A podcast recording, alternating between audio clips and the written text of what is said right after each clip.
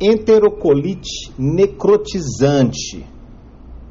Principal fator predisponente é a prematuridade. O leite mostrou uma capacidade de desenvolver um, um fator protetor. A fisiopatologia dele ainda é meio obscura. A emergência gastrointestinal clínica mais grave e mais frequente. Então você começa a ter né, lesão na mucosa desse intestino. Isso pode ser, acontecer com recém-nascido de termo, que aí a, apresentação é na primeira semana, ou um recém-nascido prematuro, porque no caso a prematuridade é o fator principal, então às vezes o prematuro é mais comum, aparece depois da primeira semana. A região que mais acomete é a porção proximal do colo e o ilho terminal, então é aquele finalzinho ali, ok? O que, que vai aparecer com esse, esse, essa criança, esse recém-nascido, esse recém-nascido?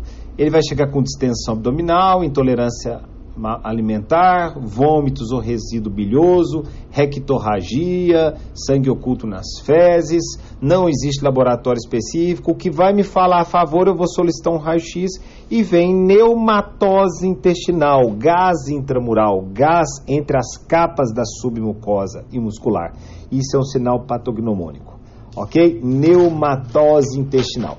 O tratamento, 70% desse recém-nascido pode controlar com tratamento médico.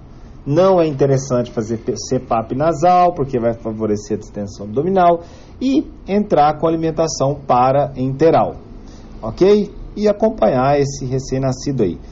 Somente vai entrar para a cirurgia quando apresenta neum, né, um neumoperitônio no raio-x, beleza. As técnicas, drenagem, né, laparotomia. Ok. Bom, a convulsão neonatal, ela pode ser por diversos fatores, diversos. No primeiro dia pode ser uma meningite bacteriana, uma enfermidade, uma meu Deus, é, efeitos de drogas, infecções intrauterinas.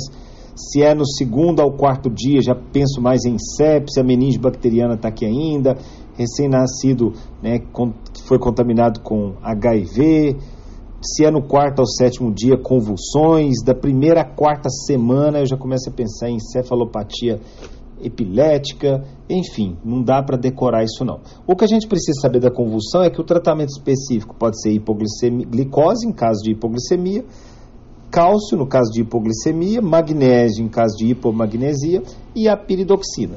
Convulsões idiopáticas é interessante entrar com a piridoxina, né, ácido fólico e o anticonvulsionante de escolha é o fenobarbital. Falando em convulsões, a hemorragia subaracnoide, a gente já falou, ela o recém-nascido se encontra bem, raramente está sintomático. As convulsões começam no segundo dia, né? E se, então, segundo dia. Já o hematoma subdural, pode estar associado com sensório deprimido, pupila dilatada, fontanela bombada, hematoma subdural. Beleza, pessoal? É isso. Então finalizamos aí. Depois a gente vai agora para as, a, as infecções aí, como por exemplo, né, as infecções, a sepsis neonatal. Com relação ao retraso do crescimento intrauterino, ele pode se manifestar de duas formas. Ou ele é do tipo 1, simétrico ou harmônico, que apresenta redução de todas as medidas fetais. Isso pode ser por família, espitititico, pode ser cromossomopatia. O tipo 2, assimétrico ou desarmônico, a cabeça alargada, né, tem desproporção entre as partes. Isso pode ser hipertensão, diabetes, colagenopatias, embaraços múltiplos e outro. É, e a, a, clínica aí vai depender muito de como se apresenta esse né, é, recém-nascido aí. Beleza, pessoal? Então é isso. Bora pra frente.